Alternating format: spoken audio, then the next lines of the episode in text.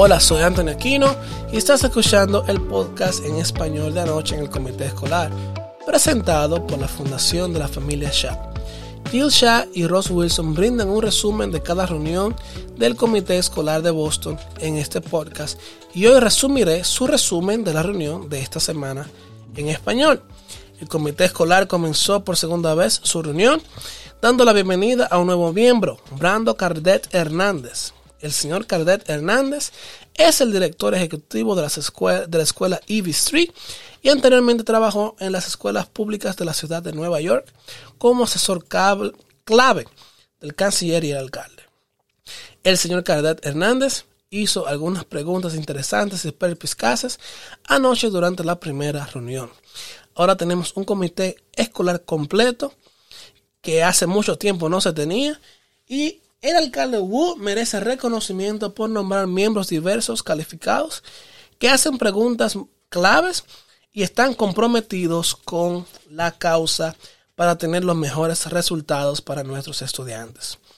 El informe de la superintendente comenzó con el reconocimiento de los educadores del año. Este ha sido un año increíblemente difícil para todos los educadores y es genial reconocer a aquellos que han ido más allá de su deber. Luego, la superintendente discutió la disminución de los casos del COVID-19 en las escuelas y dio una actualización en las opciones para hacerse las pruebas de COVID. El Estado ha ofrecido cientos de distritos y se han inscrito pruebas de antígenos en el hogar, además de las pruebas eh, programadas o por citas. Así que esto es un gran logro. Esto ha hecho que la superintendente considere si las escuelas puedan ofrecer estas pruebas de casa como forma adicional, opción adicional a los estudiantes. La superintendente concluyó su presentación anoche con una pista previa, un adelanto al gran informe anoche en, lo que tiene que ver el rediseño de las escuelas secundarias. Hablaremos de esto más adelante, pero es importante entender en cuenta que hubo varias preguntas interesantes y directas en cuanto al nuevo diseño escolar.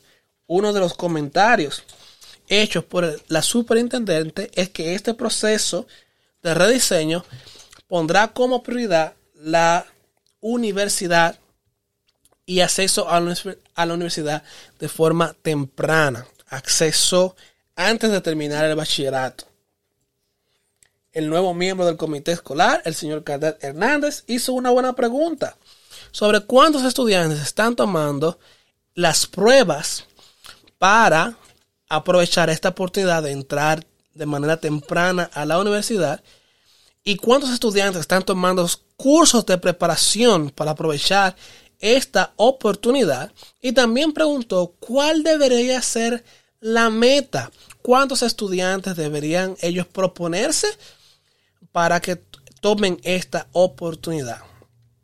La superintendente no brindó información sobre esa pregunta, pero estableció una meta de al menos dos ofertas de curso en cada escuela.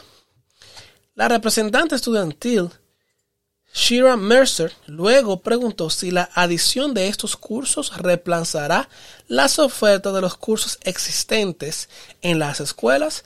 La superintendente dijo que estas son decisiones que cada escuela va a tomar caso por caso. Puede darse el caso de que estos cursos reemplacen las ofertas actuales, pero dependerá de la escuela.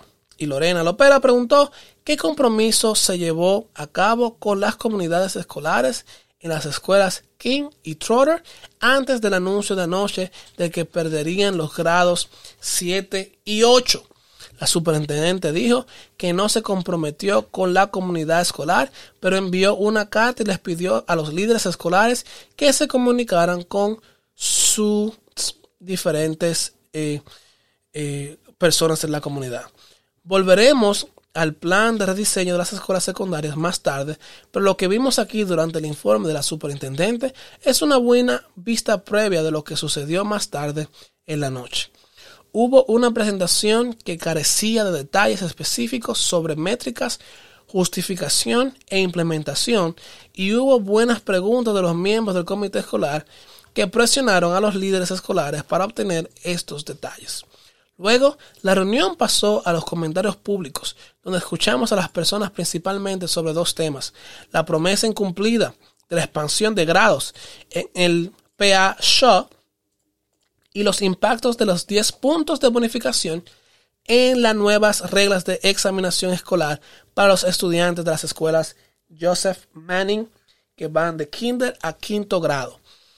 La escuela primaria Shaw reabrió sus puertas en el 2014. En el 2016-17 era una escuela simplemente de kinder tercer grado y se suponía que la escuela seguiría agregando un nivel de grado cada año hasta llegar al quinto grado. Al año siguiente, en el 2018, ese proceso se detuvo sin explicación, lo que obligó a los estudiantes a mudarse a Mildred, una escuela mucho más grande. Después del tercer grado, una gran fuente de frustración para los padres y estudiantes de Shaw, a quienes se les había prometido que podrían permanecer allí hasta el quinto grado. La superintendente reconoció esto durante su informe anoche y de hecho dijo que no había tenido conocimiento de esto hasta hace unos pocos días que se reunió con los padres de Shaw y le informaron sobre esta promesa que se les había hecho. Ahora, es sorprendente que ella no supiera sobre esto, dado que este es el sitio que está en, el, en la página de internet del distrito escolar. Pero eso es lo que la superintendente dijo. Anoche escuchamos el testimonio de muchos estudiantes de show expresando cuánto aman su escuela y no quieren dejarla. También escuchamos a los maestros expresar su frustración de que el distrito dejaría de lado una escuela tan exitosa cuando deberían invertir, en ella para fortalecerla. El otro gran tema durante la reunión pública fue el comentario de anoche sobre la nueva política de o las nuevas reglas de examinación. Como recordatorio, el año pasado el comité escolar aprobó una nueva política de exámenes escolares que otorgan 10 puntos de bonificación a todos los estudiantes en una escuela con un 40% o más de estudiantes económicamente desfavorecidos.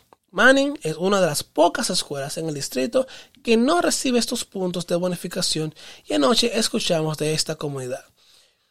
Y Manning es un caso particularmente interesante porque es una de las dos únicas escuelas en el distrito que ofrecen apoyo especiales para estudiantes con necesidades emocionales especiales.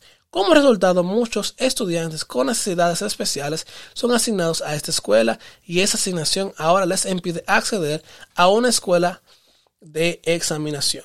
Durante los comentarios públicos, los padres plantearon esto como un problema de inequidad y también como un posible problema legal con la nueva política o la nueva regla.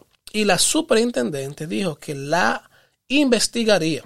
Los padres también señalaron que los hijos de, del alcalde que viven en el final de la calle obtendrán los 10 puntos de bonificación, mientras que sus propios hijos no.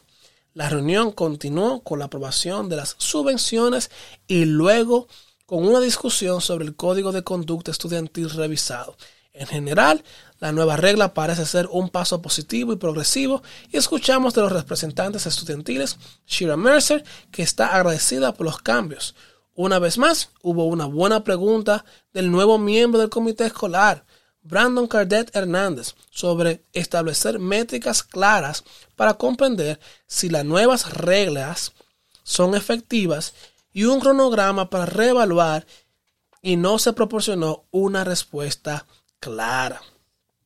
Finalmente, la reunión concluyó con un informe sobre un plan para el rediseño de las escuelas secundarias.